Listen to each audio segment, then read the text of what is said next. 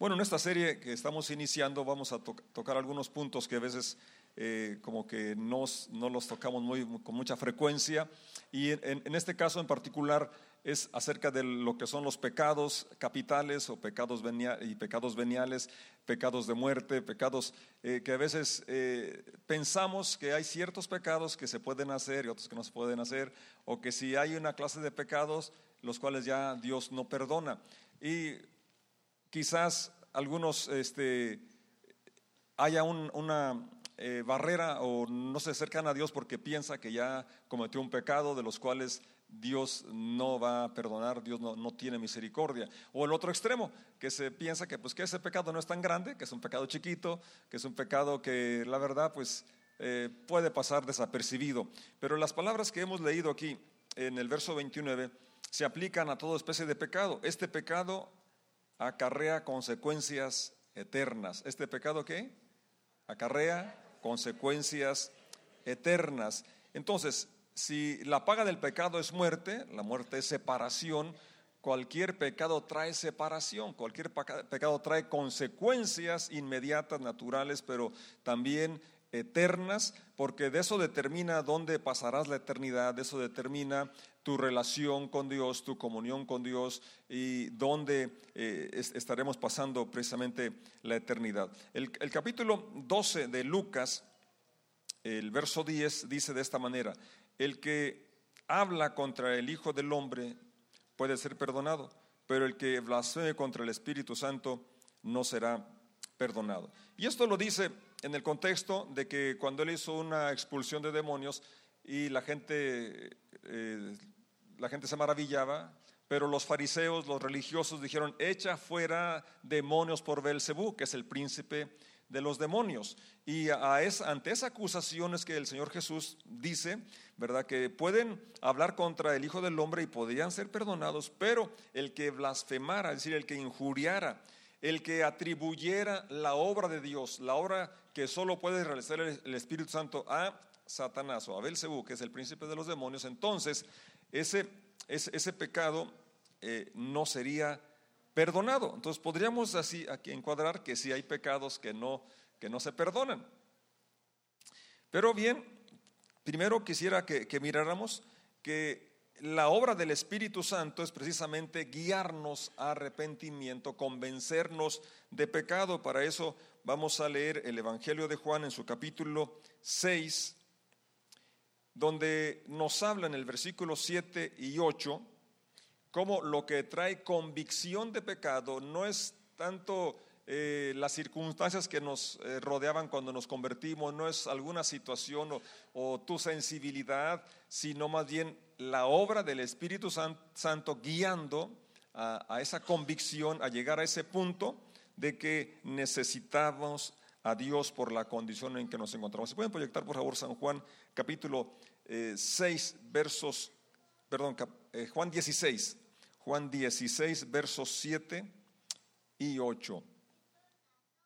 16 habla de cómo, eh, dice que nos convenía que, Él se fuera porque si Él se iba, entonces vendría el Espíritu Santo. Y cuando Él viniera, iba a hacer esta labor. En realidad es mejor para ustedes que me vaya. Fíjense qué cosas, ¿no? Eh, nadie podría aceptar o en términos naturales, ¿cómo es posible que si estamos ante el Señor, el que provee alimento, el que nos guía, el que nos aconseja, y Juan que tenía el privilegio de recostarse en su pecho, ¿cómo es posible que, que, él dijera que les convenía o que era mejor que se fuera?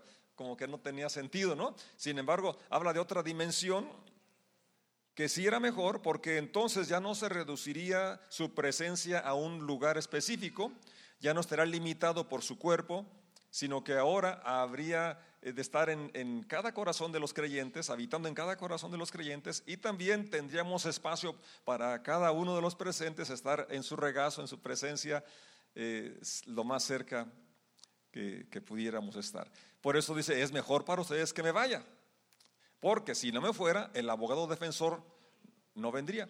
En cambio, si me voy, entonces se lo enviaré a ustedes. Verso siguiente.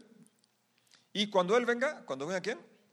El consolador, el, abogado, el Espíritu Santo, ¿qué va a hacer? convencerá al mundo de pecado, de la justicia de Dios y del juicio venidero. Y dice el verso siguiente, el pecado del mundo consiste en que el mundo se niega a creer en mí. Entonces, el Espíritu Santo es el que trae convicción. Es cierto que hay circunstancias que a cada uno nos orillaron a, enfrentarnos con nuestra realidad, nuestra condición pecaminosa, nuestra necesidad de Dios y la provisión de Dios y fue que pudimos ah, entregar nuestro corazón a Dios. Pero repito, no fue realmente eh, la habilidad de la persona que predicó, no fue la habilidad de la persona que insistiese en su intercesión, su oración, sino más bien la obra del Espíritu Santo en su momento, en cada corazón que nos trajo convicción del pecado y de las consecuencias de este, pero también de las buenas nuevas. La provisión de Dios, la provisión de Jesucristo, la obra de Jesucristo, que hoy al venir a la mesa al final vamos a recordar ese acto tan, tan importante que nos ayuda a recordar cómo estaba nuestra vida, cómo era nuestra condición antes de escuchar, antes de que el Espíritu Santo trajera convicción de pecado. Vivíamos pecando como si eso fuera lo normal como si eso fuera natural, como si no hubiera consecuencias. ¿Mm? Pero el Espíritu convence, trae convicción, te sientes convicto que tú hiciste aquella cosa, aquel pecado, aquella maldad que trajo como consecuencia la muerte de Jesucristo. También dice en el mismo capítulo, verso 13, capítulo 16 del mismo Evangelio de Juan, verso 13, como eh, una de las tareas que, hace, eh, miramos en esa parte como abogado que, nos defiende, como eh, que trae convicción, que nos revela, nos muestra, nos señala, pero también aquí habla de cómo dirige, cómo guía, qué, qué confianza podemos tener al caminar en Dios, en sus caminos, porque ahora su Espíritu nos guía. ¿Sí? Más, más eficaz que, Google o, eh, Waze o los buscadores de mapas aquí en el sistema, ¿verdad? Eh, a veces se guía uno por el aparato y lo lleva por otro lugar. Ayer iba aquí a, la, a León, a, las, una, una, de las colonias al final del mundo, final de León, y iba siguiendo eh, Waze, le puse el domicilio, pero me llevó a otro lugar. Entonces les falla, con todo y toda la tecnología tan avanzada le falla, pero el Espíritu Santo no falla. Podemos confiar plenamente en su dirección. Y aquí dice, cuando Él venga, cuando venga el Espíritu de verdad, Él, ¿qué va a hacer? Los guiará a toda la verdad. Él no hablará por su propia cuenta, sino que les dirá lo que ha oído y les contará lo que sucederá en el futuro. La palabra clave aquí es que Él nos guiará a toda la verdad. Cuando tú te sientes a leer la Biblia, ora, pide, Señor, Espíritu Santo, guíame a toda la verdad, no a una parte de la verdad, no a lo que yo me imagino, no a lo que he escuchado, sino a toda la verdad de tu plan, de tu propósito, a toda la verdad de tu palabra. Entonces, eh, si no vamos, ciertamente no eh, creo que hubiese alguien hoy que tuviera esa osadía, como la de los religiosos de los tiempos de Jesús, de atribuirle las obras de, Dios, la liberación de Dios, a, Lucifer o a, a Belcebú o a Satanás. Ellos tuvieron esa osadía. Y bueno, quién sabe, ¿no? Porque hace, tiempo escuché un comentario que una niña se encontraron en la escuela y, le dijeron, le dijo, le preguntó una otra, oye, ¿y a dónde vas? Pues a casa de oración. Esa es la iglesia del diablo. Entonces a lo mejor sí, ¿verdad? Pero quién sabe. Son cosas de niños nada más. Pero quizás no vayan a atribuir las obras de, de, Dios o el Espíritu a Satanás, pero sí oponerse a su obra. Lo que aquí específicamente dice, que convencería, que traería comisión de pecado es decir, oponerse a esa convicción.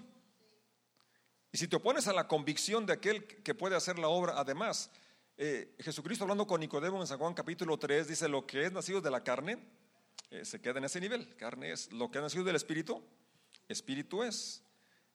Tienes que nacer de nuevo de agua y de espíritu para entrar en el reino de los cielos. Entonces, el nuevo nacimiento es operado por Jesucristo. La regeneración es operada por el Espíritu Santo. La regeneración, el nuevo nacimiento es obra del Espíritu Santo.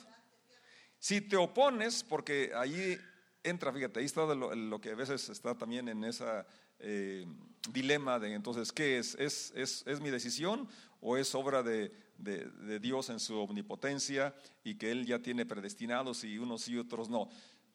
Es cierto, Dios es omnipotente y Él no está limitado al tiempo ni al espacio, pero también creando al hombre a su imagen y semejanza y le dio el libre albedrío, no lo va a obligar, lo va a guiar, le va a dar convicción, pero aún con toda esa convicción no lo va a obligar a que le sirva o que, a, que se entregue o que reconozca su condición, su situación. Y si el hombre se opone a la dirección, a la convicción, a la exposición de su condición y de la provisión de Dios, entonces es donde viene, eh, se aplica que ese pecado no es perdonado, porque es una blasfemia, es una injuria. ¿Qué mayor injuria, qué mayor oposición, qué mayor blasfemia de aquella que te niegas a, la oferta de Dios, a la, a la intervención de Dios, a guiarte a arrepentimiento, a guiarte a una comunión con un Dios de amor, un Dios que te ama y que no solamente nos manda a decir que nos ama, sino que lo demostró al entregar su vida en la cruz. Entonces, por eso es que si se opone a, esa convicción, a esa dirección, entonces, pues no hay esperanza. No por que Dios no fuera capaz de perdonar los pecados, sino porque Él se niega a la única forma de entrar. Porque Él dijo, yo soy el camino, yo soy la puerta. Si tú te, te, opones, te, niegas a entrar, a aceptar, a seguir, a escuchar, a obedecer, entonces estás en, esa, en ese lugar de que eh, ese pecado de incredulidad, ese pecado realmente de rebelión, de oposición, es lo que te priva de la vida abundante que Dios nos ofrece. Romanos capítulo 8, verso 14, nos habla también el distintivo, lo que te da la paz, la confianza de ser Hijo de Dios, que ya San Juan 1.12 menciona que los que le recibieron, los que creen en su nombre, se les dio el privilegio, la potestad de ser hechos hijos de Dios, pero una vez que eres hijo, entonces ahora, como ya miramos, el Espíritu nos guía a toda la verdad.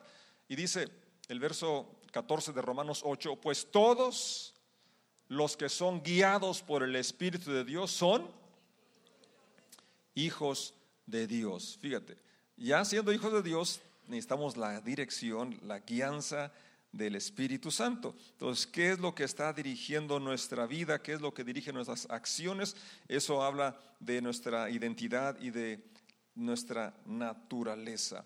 Entonces, vemos aquí en los pasajes iniciales, tanto de Lucas 12, 10 como de Marcos 3, 28, ese pecado que trae consecuencias eternas, ese pecado que no será perdonado porque es una oposición a la, a la obra del Espíritu Santo en, en, la vida de las personas. En Hebreos capítulo 6, versos 4 al 6, dice de esta manera, pues es imposible lograr que vuelvan a arrepentirse los que una vez fueron iluminados aquellos que experimentaron las cosas buenas del cielo y fueron partícipes del Espíritu Santo, que saborearon la bondad de la palabra de Dios y el poder del mundo venidero y que luego se alejan de Dios, es imposible lograr que esas personas vuelvan a arrepentirse.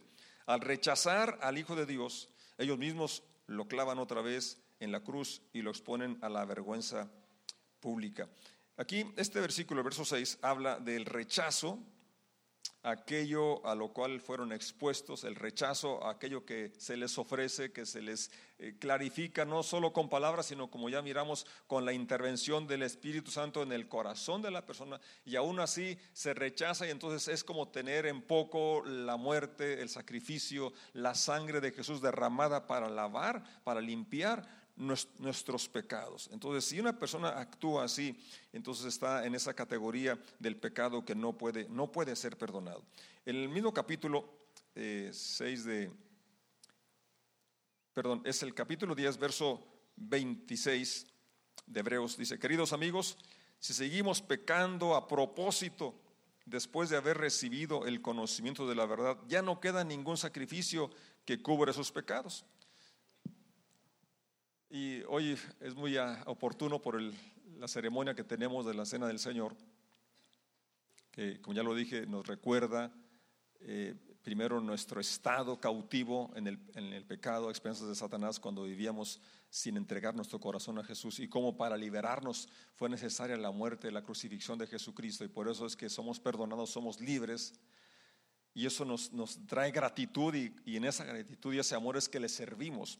Pero entonces, eh, si se tiene en poco ese sacrificio, si realmente no se valora, no se apropia, entonces ya no hay. Entonces lo que aquí este versículo que leí dice, no hay ningún sacrificio. Si, si aquel que está hecho exclusivamente para ese fin, lo único que puede quitar el pecado del hombre es el sacrificio de Jesucristo. Y si se ignora, se niega o no se acepta, entonces no hay sacrificio que, puedas, que pueda realizarse para cubrir el pecado. Entonces, ese es el pecado imperdonable, que no se acepta, no se reconoce, se rechaza. En las palabras claras que dice este versículo, se rechaza el sacrificio de Jesús, entonces no hay otra cosa que pueda que pueda limpiar, quitar el pecado del ser humano. Entonces, concluyendo, es que no hay una lista en la Biblia de pecados capitales y otra lista de pecados veniales. No hay pecados capitales y pecados secundarios. El pecado es pecado, toda maldad es pecado. Santiago dice, el pecado está en aquel que sabe hacer el bien y no lo hace. Pablo, aunque sí dice toda, eh, eh, toda maldad es pecado, pero hay pecados no de muerte. El pecado de muerte es aquel en el que persiste la persona. El pecado de muerte es, aquel no confesado. No es, eh, que es que sea uno más que otro, sino es todo pecado separa de Dios. Todo pecado trae muerte. Todo pecado anula la fe. Entonces, no es que sea grande o chico, sino es el pecado practicado, es el estilo de vida, es la actitud de menosprecio a la muerte de Jesucristo, es el menosprecio al sacrificio de Jesucristo y que es la continuidad en ese estilo de vida, que habla, como ya leímos ahí en, Romanos 8, que no es guiado por el Espíritu, sino es guiado por sus impulsos. El que es guiado por la carne, ¿verdad? De, su carne va a cosechar corrupción. El que siembra para la carne, de la carne cosechará corrupción. Sí, pero el que siembra para el Espíritu, el Espíritu segará o cosechará vida, vida eterna. Entonces, concluyendo es esto, eh, la Biblia habla claramente de que si seguimos en esa actitud de justificar las acciones pecaminosas, de, eh, que es, un hábito, es un estilo de vida, entonces habla de que no hay una conversión, no ha habido eh, ese nuevo nacimiento, no es guiado por el Espíritu Santo, por lo tanto está en esa, en esa categoría de pecado que no es perdonado. Pablo es un ejemplo de cómo Dios perdona los pecados más grandes. Y en 1 Timoteo capítulo 1, versos 13 al 16, él habla de su condición antes de conocer a Jesucristo. Y dice, a pesar de que yo antes blasfemaba, fíjate, usa la misma palabra que se usó allá para blasfemia contra el Espíritu Santo, que como ya expliqué es una injuria, es una palabra maliciosa, es atribuir a Satanás los, lo santo, lo celestial, es despreciar el único camino. A pesar de que yo antes blasfemaba el nombre de Cristo, en mi insolencia yo perseguía a su pueblo. Pero Dios tuvo misericordia de mí porque lo hacía por ignorancia, porque era un incrédulo. Ahora aquí quiero detenerme hacer un paréntesis. Realmente no sé esa palabra ignorancia que aquí utiliza Pablo, porque él mismo da razón que él era fariseo de fariseos, o sea, era de los estudiosos más devotos, más este, eh, asiduos, era, era un hombre muy, muy, muy preparado, bien preparado, conocía bien la ley y precisamente en, su conocimiento y mala aplicación, mala interpretación es que perseguía a la iglesia porque los consideraba como enemigos de, de lo que para él era la interpretación correcta de la ley, de la Torah. Y pensaba que estaba haciendo bien, hasta que tuvo ese encuentro con Jesucristo donde le dice, ¿por qué me persigues? Él perseguía a la iglesia, perseguir a la iglesia es perseguir a Cristo. ¿sí? Entonces, él le está diciendo que eh, por ignorancia, es decir, ignorancia en cuanto al plan de Dios de salvación, ignorancia en, cuanto a la, a la correcta interpretación de la ley, de las profecías y de la escritura. No porque fuese un hombre no preparado o que no había estudiado, sino que él mismo da razón que él conocía y que era un hombre realmente celoso. Y dice, y porque era un incrédulo, también ese, e, era incrédulo en cuanto al papel de, y obra de Jesucristo, porque él creía que esperaba al Mesías ciertamente, pero no, no creía que Jesús era el Mesías. ¿sí?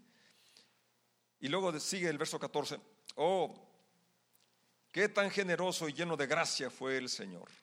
Me llenó de la fe y del amor que provienen de Cristo Jesús. Verso 15. La siguiente declaración es digna de confianza y todos deberían aceptarla. Cristo Jesús vino al mundo, ¿para qué? Salvar a los pecadores. ¿Cuáles pecadores? ¿Los que cometen pecados chiquitos o pecados grandes? Los pecados no tienen tamaño. ¿Pecado es pecado?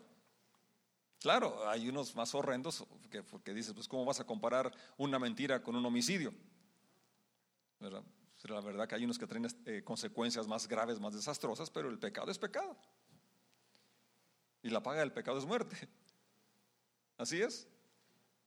Y ya lo hemos comentado y se argumenta, bueno, pero ¿por qué una eh, consecuencia tan grave solamente por comerse una manzana? Primero no dice si era manzana, ¿verdad? Se le prohibió y era una prohibición y la, y la acción de retar a Dios, de desobedecer, ir en contra, la rebelión, es el pecado, no, fue la acción, sino la actitud. Y es de la que necesitamos arrepentirnos, de la actitud, de lo que hay acá, de lo que te motiva a hacer las cosas, no tanto las, las cosas. ¿sí? A veces nosotros nada más miramos el, efecto, pero lo que Dios ve es la causa, o sea, lo que ¿qué origina, qué actitud, qué lugar tiene Dios en el corazón. Estoy leyendo el, capítulo 1 de 1 Timoteo y el verso 15. Cristo Jesús vino al mundo para salvar a los pecadores, de los cuales yo soy el peor de todos. ¿Puedes decirlo conmigo? De los cuales yo soy el peor de todos. Dirás, usted será pastor, pero yo no. Pablo lo dijo porque él, fíjense, yo me gustaría que, que sí analizaran un poquito la vida de Pablo, que no era un adúltero, no era un mentiroso, pero se había matado cristianos. Y en su celo religioso, pues pensando en esa, arrogancia, ese orgullo que le había llevado la religión, lo llevó a hacer esas acciones, de las cuales eh, él dijo en otro, lugar, nos, avergonzamos. Pero ese es al, punto que llega, que quiere llevarnos el Espíritu Santo a convencernos de lo horrendo que es el pecado, de las consecuencias que trae el pecado y no minimizarlo. Sí, porque dirías, entonces, bueno, si no es pecado capital, si no es de los grandes, pues, ¿qué, importa que siga haciéndolo? Que al cabo que un, buen arrepentimiento a la hora de la muerte, ya estuvo. Lo confieso y ya se acabó sino poder llegar a ese punto de comprensión de lo grave que es el pecado, de la consecuencia que traigo sobre el cuerpo de Jesucristo, sobre la vida de Jesucristo, la aflicción que le causó, el dolor que le causa, y cómo mina o daña nuestra salud, nuestra relación interpersonal con nuestros seres queridos y nuestra relación con Dios, obviamente. Entonces por eso Pablo pudo entender, fue convicto de pecado, el Espíritu Santo le guió a arrepentimiento y le hizo entender eh, eh, esas actitudes, esas, lo que había en su corazón. Incluso en Romanos 6 dice, miserable hombre de mí, es hablando de él, ¿quién me librará del cuerpo de esta muerte? Porque yo quiero hacer el bien y no lo alcanzo. Enseguida da la respuesta, gracias a Dios por Cristo Jesús que me libró de la situación. Pero el punto es este aquí. Eh, el Espíritu Santo dio convicción a Pablo como nos da cada uno de los presentes y entonces eso nos guía a arrepentimiento. Y la blasfemia o el pecado que no trae perdón, que no tiene perdón, es aquel que no es confesado, que no es porque no acepta su condición Piensa que no es tan grave, que no trae consecuencias, pero ya leímos al inicio, trae consecuencias eternas.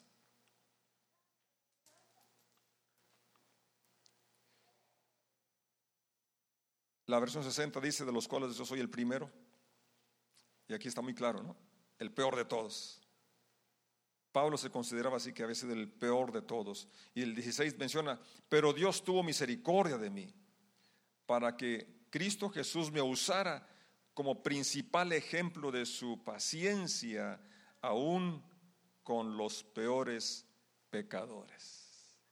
Entonces, si hay algo que tú has realizado que es un pecado de los peores, y eso crees tú que Dios no, no puede perdonártelo, aquí Pablo está diciendo que Dios tiene misericordia de ti, es quiere tener misericordia de ti, y no importa qué tan grande haya sido el pecado, si tú lo confiesas y te apartas, alcanzas misericordia. Si hay una convicción de que e, ese pecado te aleja de Dios, que ese pecado te está dañando y ese pecado no quieres hacerlo, si tú lo confiesas, alcanzas misericordia. Pero de la igual, de la misma forma, si hay un pecado que tú piensas que es chiquito, que no trae consecuencias, no te equivoques. Sí, trae consecuencias y también habría que renunciar, habría que arrepentirnos, confesarlo y recibir la gracia el favor, la limpieza de parte de Dios. De esta manera, otros se darán cuenta de que también pueden creer en Él y recibir la vida eterna. Ese es el Evangelio.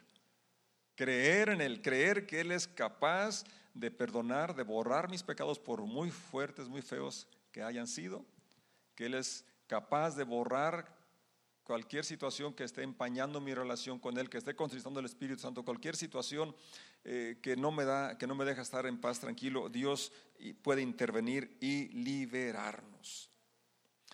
Juan menciona que Él para eso vino, para quitar nuestros pecados. Primera de Juan 3:5. Ustedes saben que Jesús vino para quitar nuestros pecados y en Él no hay pecado. La razón por la que vino Jesucristo a esta tierra es para quitar nuestros pecados. Cualquier tipo de pecado, cualquier tamaño de pecado, aquel pecado que es confesado. Quiero que estemos de pie y leamos una porción más. Primero de Juan capítulo 1, verso 9.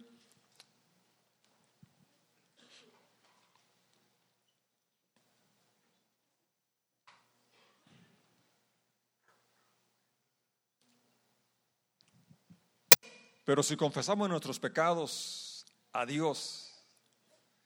Él es fiel y justo para perdonarnos nuestros pecados y limpiarnos de toda maldad. Qué, grande es el poder, el amor de Dios. No solamente lo perdona, sino que lo limpia. Se nos deja como si no hubiéramos pecado. Y por eso es que con esa confianza nos acercamos al trono de su gracia, sabiéndonos perdonados, sabiéndonos limpiados. Y tenemos acceso ante su presencia. Un Dios santo, un Dios justo.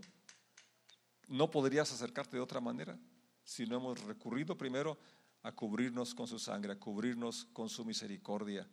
Pero este, esa misericordia y ese poder purificador de Dios, ese poder santificador, es efectivo cuando reconozco mi necesidad. Cuando confieso y renuncio, me aparto a esa práctica, a ese pecado a esa actitud, a esa acción.